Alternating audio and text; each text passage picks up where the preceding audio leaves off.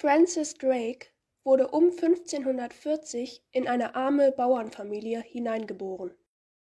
Doch sein Vater, ein Bauer und protestantischer Prediger, konnte ihm das Lesen und Schreiben beibringen. Lesen und schreiben zu können war damals etwas Besonderes, da der Großteil der Bevölkerung Analphabeten waren. Das Leben im 16. Jahrhundert war sehr hart. Francis Drakes Familie war protestantisch und daher in den 1550er Jahren religiöser Verfolgung ausgesetzt. Zu dieser Zeit saß nämlich Maria Tudor auf dem Thron. Unter ihrem Vater, König Heinrich VIII., war England zunehmend protestantisch geworden, doch Maria war überzeugte Katholikin und wollte die Bevölkerung mit Gewalt zum katholischen Glauben zurückzwingen. Unter diesen unsicheren Lebensumständen begann Francis Drake mit etwa 13 Jahren seine Ausbildung zum Seemann. Während Francis Drake das Seehandwerk lernte, ehelichte Königin Maria zudem den spanischen König Philipp II. In Philipps Heimatland Spanien herrschte die spanische Inquisition und für Philipp waren alle, die nicht streng katholisch waren, Ketzer, die auf dem Scheiterhaufen verbrannt wurden. Doch die spanische Inquisition sollte nicht auf England übergreifen, da Maria Tudor 1558 frühzeitig kinderlos starb. Ihre Nachfolgerin war ihre protestantische Halbschwester Elisabeth I. Im Jahr 1567 führte eine Seereise Francis Drake an die afrikanische Küste, wo er Sklaven gefangen nahm, die er an die spanischen Siedler in der Karibik verkaufen wollte. Den Siedlern war es seitens der spanischen Krone jedoch eigentlich untersagt, mit englischen Protestanten Handel zu treiben. Nach einem Sturm war Drake gezwungen, in einen spanischen Hafen einzulaufen, um die Schiffe zu reparieren. Doch die Spanier hielten sich nicht an das vereinbarte Waffenstillstandsangebot, sie griffen an und nur zwei englische Schiffe konnten entkommen. Seit diesem Ereignis verspürte Francis Drake einen sehr starken persönlichen Hass auf den spanischen König Philipp II.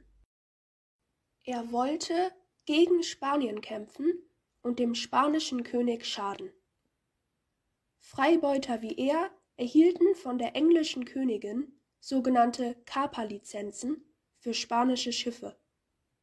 Der Knappheit der englischen Staatskasse sollte mit Raub und Plünderung begegnet werden.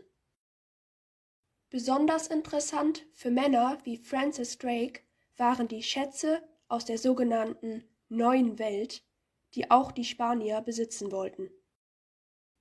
1573 überfiel er einen großen spanischen Schatztransport und 1577 brach Francis Drake schließlich mit fünf Schiffen zu seiner Weltumsegelung auf. Ziel war die Suche nach der Nordwestpassage, die den Atlantik mit dem Pazifik verbindet. Außerdem haben seine Zeitgenossen im Pazifik einen sagenhaften, reichen Südkontinent vermutet.